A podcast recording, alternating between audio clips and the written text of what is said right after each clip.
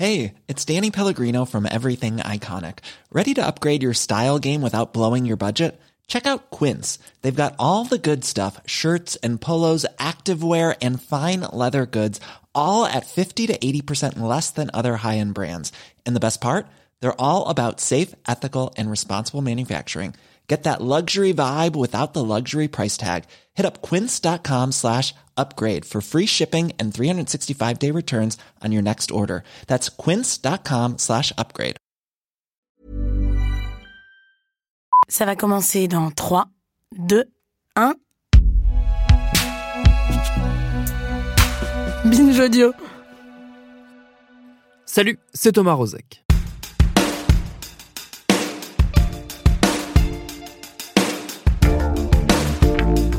Ce 4 mai 2022 est sorti au cinéma Doctor Strange in the Multiverse of Madness, le second volet des aventures de l'étrange Stephen Strange, toujours incarné par Benedict Cumberbatch, et réalisé cette fois-ci par le très fort Sam Raimi, qui a déjà magnifié les aventures de Spider-Man sur grand écran. Mais ce film, c'est surtout le 28e, issu de ce mastodonte culturel qui est devenu, en une quinzaine d'années, le MCU, le Marvel Cinematic Universe. Au cours de ces années, ce qui fut jadis un sympathique éditeur de comic book américain, Marvel, s'est mué en rouleau compresseur donnant le la de la pop culture et imposant au monde du divertissement ses codes, ses manières de faire, son esthétique, ou certains diront son absence d'esthétique. Comment est-ce qu'on en est arrivé là? C'est ce qu'on a eu envie de se demander avec cet épisode. Bienvenue dans Programme B. Pour comprendre, remontons un peu le temps. Direction les années 30 aux États-Unis. À l'époque, le grand public se prend de passion pour un genre nouveau de divertissement, les comic books, des illustrés vendus pas cher, 10 cents en général, héritiers à la fois de la littérature pulp et des comic strips à succès des journaux. Ces magazines créés dans le milieu de cette décennie connaissent un coup d'accélérateur avec le succès d'un éditeur, Detective Comics, aussi appelé DC Comics, avec son magazine Action Comics dont le premier numéro paraît en avril 1938. Sur la couverture, un personnage soulève une voiture à main nue, il est habillé de rouge et de bleu, il porte une cape et il s'appelle Superman. Up in the sky, it's a bird. It's a plane. It's Superman. Yes, it's Superman.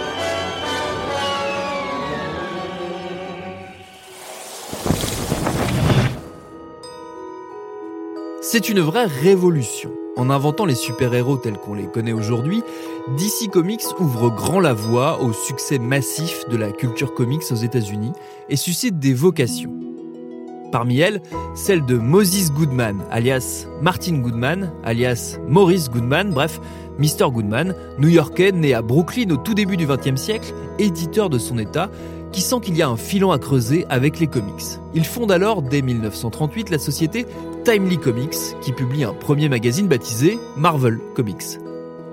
Deux premiers héros y apparaissent, Namor le prince des mers et Human Torch.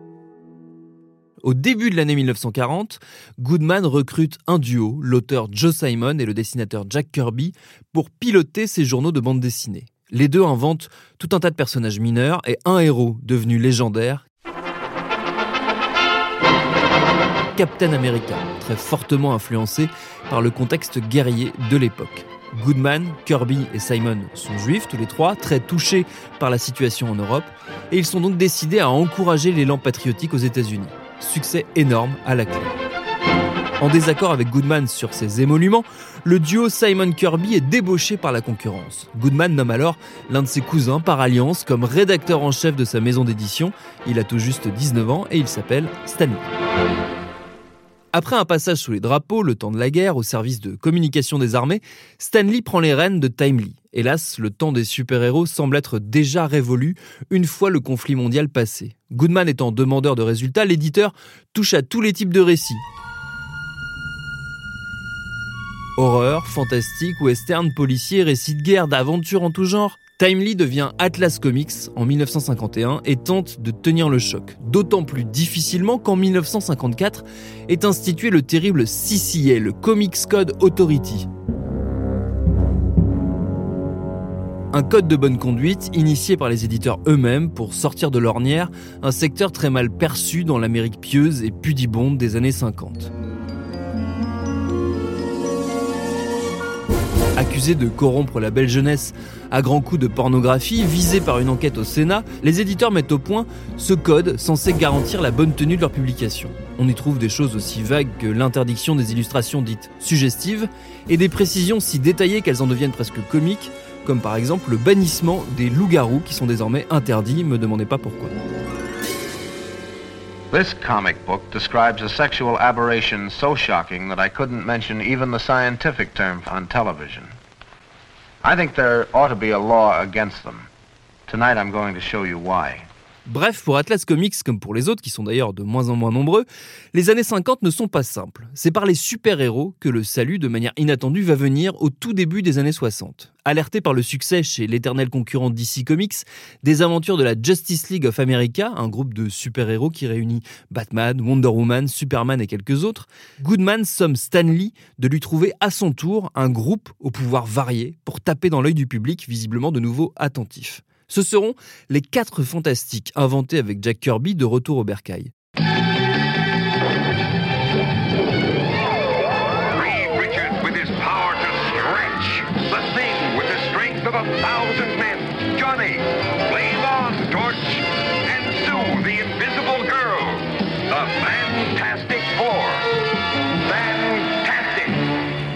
C'est le point de départ d'une collaboration ultra fructueuse entre les deux hommes, d'où naîtront tout un paquet de personnages désormais incontournables. Les X-Men, Hulk, Thor, Nick Fury, les Avengers, le Surfeur d'argent, Ant-Man et bien d'autres. Stanley, de son côté, s'associe à plusieurs autres dessinateurs pour inventer en parallèle Iron Man, Daredevil, mais aussi et surtout Spider-Man avec Steve Ditko, avec qui il créera aussi Doctor Strange. C'est dans ces années 60 trépidantes qu'Atlas Comics sort de ses placards un nom du passé pour se réinventer. Désormais, les aventures de ces super-héros de plus en plus nombreux seront éditées par Marvel Comics. C'est la période dorée où tous ces personnages rencontrent un succès massif. Marvel s'impose comme un des poids lourds du secteur et commence peu à peu à s'intéresser aux possibilités d'adaptation de ses créations. Alors certes, la toute première dans les années 40 avait été un échec, une tentative de mise en image de Captain America tout à fait ratée. Il faudra attendre les années 70 pour que Marvel retente le coup avec Spider-Man à la télévision, puis Hulk dans une série télé restée culte. Pour ce qui est du cinéma, la route sera encore plus longue, d'autant plus que Marvel connaît des difficultés. Il manque de déposer le bilan à la fin des années 70 et est sauvé in extremis par le succès inattendu de Star Wars, dont Marvel assure la diffusion de la version comics qui est tout aussi prisée que les films. En 1986, Marvel accepte de voir porter au cinéma une adaptation du très étrange et très drôle Howard the Duck, Howard le canard, inventé dans les années 70 pour se moquer de la culture américaine.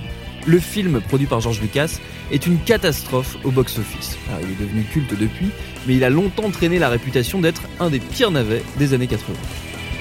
Howard the Duck, trapped in a world you never made. Les adaptations suivantes ne seront pas mieux, ni en termes de qualité, ni en termes de succès. Je vous invite, pour vous faire une petite idée de l'étendue des dégâts, à taper dans votre navigateur au choix Punisher 1989, Captain America 1990 ou Fantastic Four 1994. Vous comprendrez assez vite ce qui explique la grande frilosité de l'éditeur à approcher de près ou de loin un studio de cinéma pendant un long moment. To make our world a better place to live. The President closed his statement with this odd message To Captain America, wherever he is, we're all back in the fight. Une fois ces sombres bouses oubliées par un public qui de toute façon n'était même pas allé les voir au cinéma, pour peu qu'elles aient jamais atteint une salle obscure, Marvel se reconcentre sur son cœur de métier. L'éditeur tente de survivre après des années 80 plutôt fructueuses à une nouvelle baisse de forme dans les années 90. Il se réinvente via les succès d'adaptation en dessin animé et se retrouve à l'orée des années 2000 de nouveau confronté à la tentation de laisser ses personnages entre les mains de réalisateurs hollywoodiens persuadés que, malgré les échecs passés, ces aventures parfois un brin désuètes ont tout à fait de quoi fasciner les spectateurs. Ce sont d'abord des personnages mineurs qu'ils acceptent de prêter comme cobayes. Les Men in Black en 97, oui c'est un comics à la base, puis l'année suivante le tueur de vampires Blade qui rencontre l'un et l'autre un grand succès.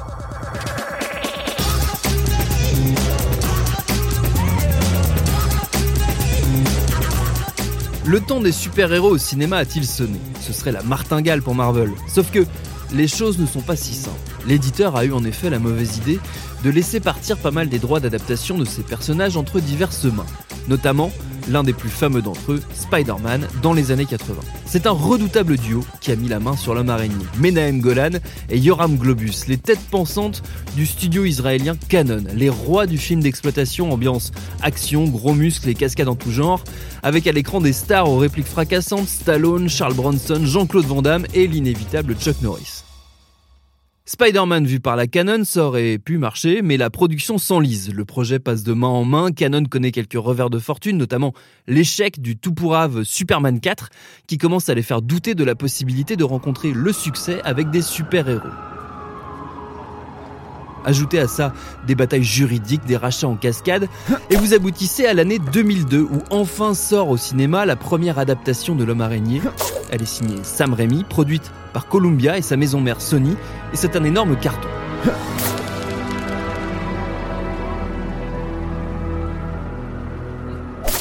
En parallèle, la saga X-Men produite par la Fox connaît elle aussi de gros scores et les deux franchises s'installent très confortablement dans le paysage ciné des années 2000. On nous annonce d'autres adaptations, d'autres négociations de droits, des films qui mettront en scène Hulk, Iron Man, les 4 fantastiques, mais en réalité, si certains d'entre eux verront bien le jour, Marvel réfléchit à une nouvelle façon de faire.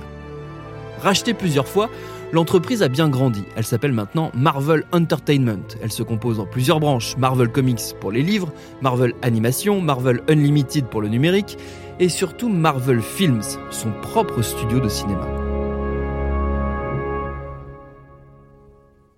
Car oui, l'idée c'est de récupérer peu à peu les licences issues de ces publications pour en assurer elles-mêmes la mise en image et ainsi bénéficier plus largement de leur succès.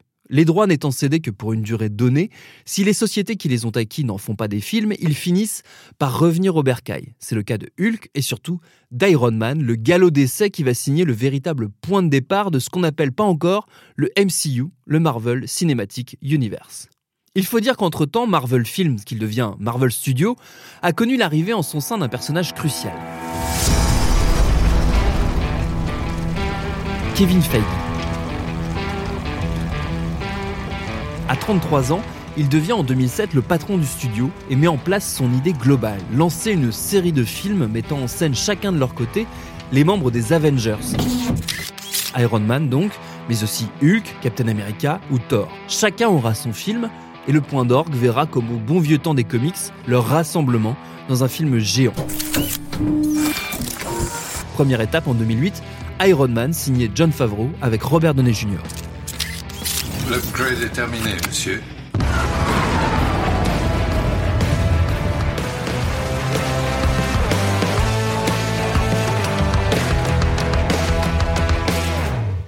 Dès l'origine, donc, Feige a en tête cette collection de films, et les indices apparaissent dès ce premier volet via la fameuse scène post-générique où on voit Samuel L. Jackson, alias Nick Fury, annoncer à Iron Man qu'il n'est pas le seul super-héros sur Terre, sous-entendant qu'une réunion serait peut-être une bonne idée. On trouve ici résumé toute l'ambition de ce MCU première génération, et c'est immédiatement un succès. Avec ses 140 millions de dollars de budget, le film rapporte 4 fois plus, plus de 580 millions de dollars. Et il ouvre la voie au grand projet de Feige, objectif un ou deux films par an, pour aboutir aux Avengers confiés à Joss Whedon en 2012.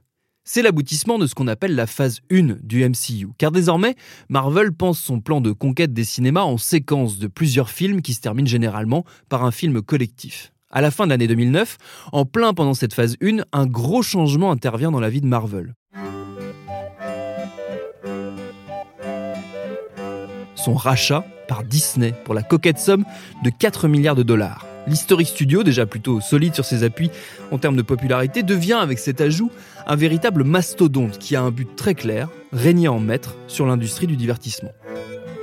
Donald, c'est une idée de génie Les films s'enchaînent alors sans cesse avec leurs avalanches de stars, de Scarlett Johansson à Mark Ruffalo en passant par Chris Hemsworth ou Chris Evans, auquel il faut bien sûr ajouter toute une galerie de super méchants et de personnages secondaires qui ont vu défiler quelques gloires parfois un petit peu fanées, Mickey Rourke, Jeff Bridges, Anthony Hopkins, Idris Elba, etc., etc. Et derrière la caméra aussi d'ailleurs, se succèdent des noms très bankable, Kenneth Branagh, Shane Black, James Gunn ou encore Edgar Wright, l'un des réalisateurs les plus enthousiasmants de sa génération, qui est annoncé aux commandes d'un film sur Ant-Man, dont le développement peine à aboutir, jusqu'à ce que, catastrophe, il soit viré tout bonnement de son film, qui est refilé à un autre. C'est un point de bascule, et c'est le signe que Marvel a changé de braquet. C'est ce que m'a expliqué mon camarade journaliste François Co, qu'on peut lire notamment dans les colonnes du magazine Mad Movies.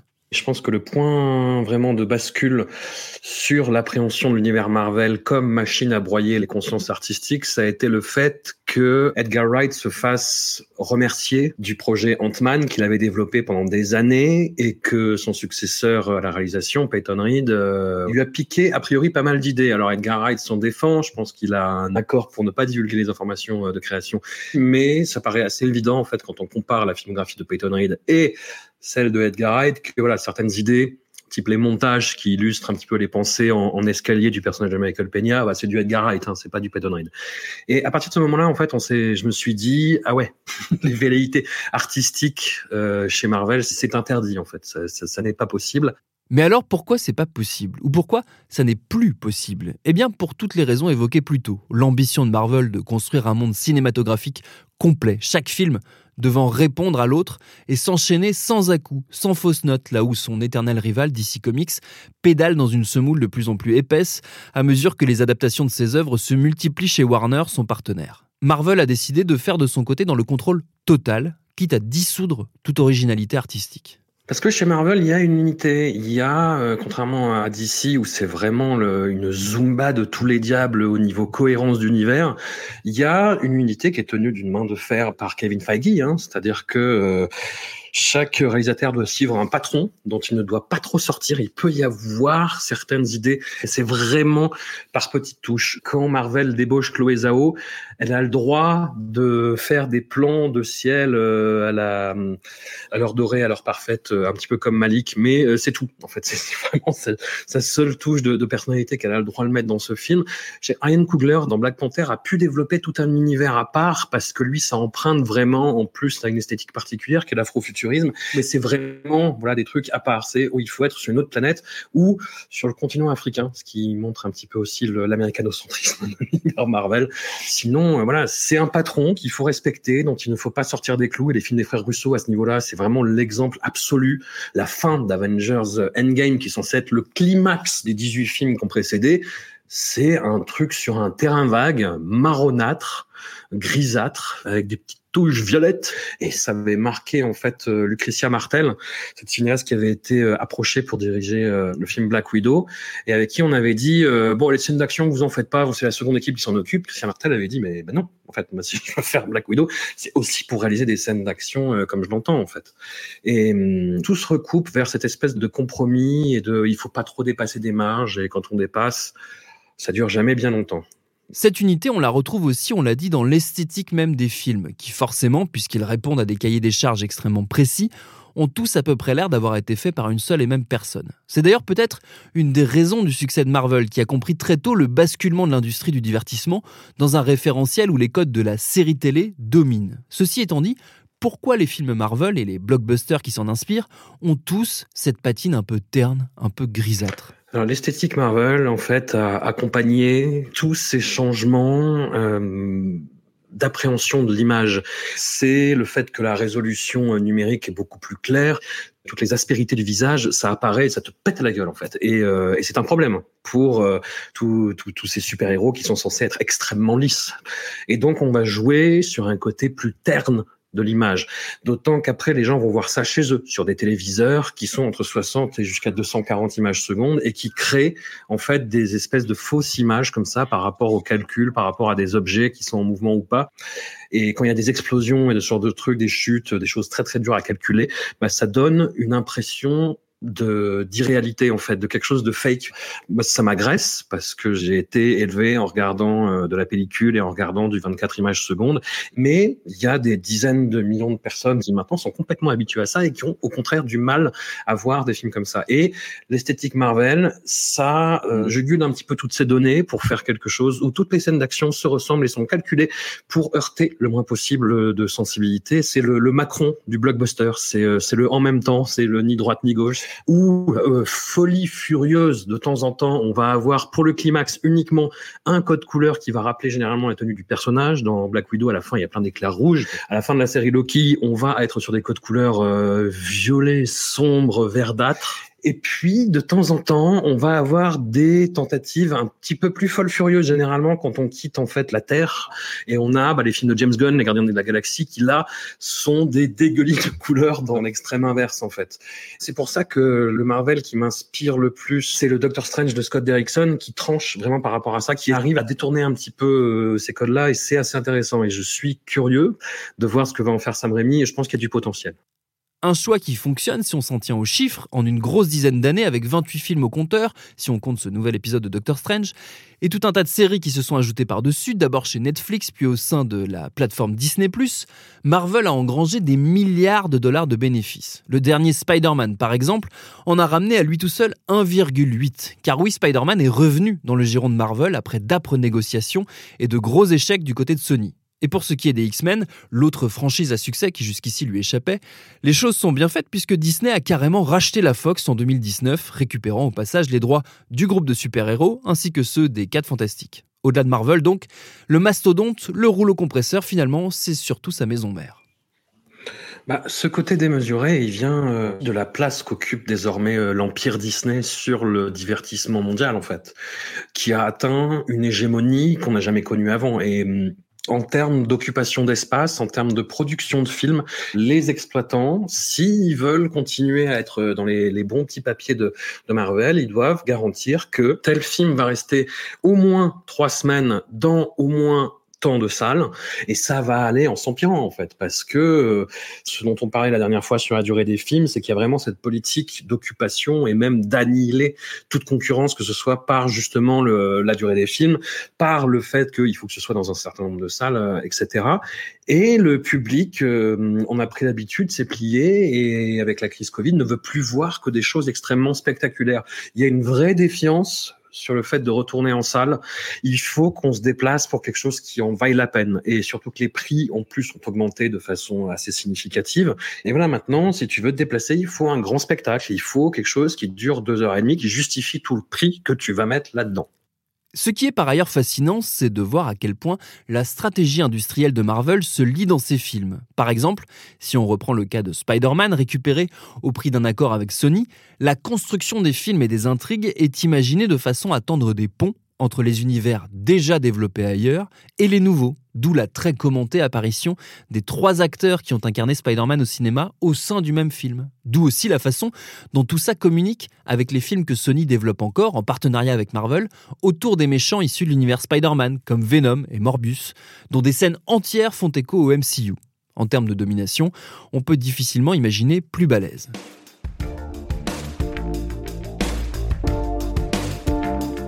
Alors sommes-nous coincés, voués à vivre culturellement sous le joug incontesté de la montagne Disney où cohabitent Marvel, les univers Star Wars, Pixar, bref, la quasi-totalité du divertissement grand public américain. Ou alors faut-il espérer voir la recette prendre des saveurs étonnantes grâce à l'inventivité de quelques réalisateurs dont le talent résistera et ne sera pas dissous au passage? Sam Raimi par exemple, encore lui, l'homme qui a contribué à lancer avec brio la mode des films tirés des comics, Sam Raimi donc, très attendu sur ce nouveau Doctor Strange. Est-ce que ce serait lui, le héros dont nous avons besoin? Merci à François Co d'avoir apporté ses éclairages à cet épisode réalisé par Paul Berthiaud.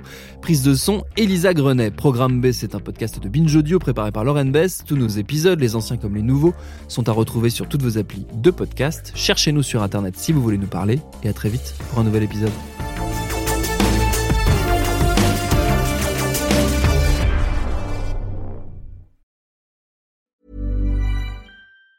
Hi, I'm Daniel, founder of Pretty Litter. Did you know cats tend to hide symptoms of sickness and pain? I learned this the hard way after losing my cat, Gingy. So I created Pretty Litter, a health monitoring litter that helps detect early signs of illness by changing colors, saving you money and potentially your cat's life. Pretty Litter is veterinarian developed, and it's the easiest way to keep tabs on your fur baby's health right at home. Go to prettylitter.com and use code ACAST for 20% off your first order and a free cat toy. Terms and conditions apply. See site for details.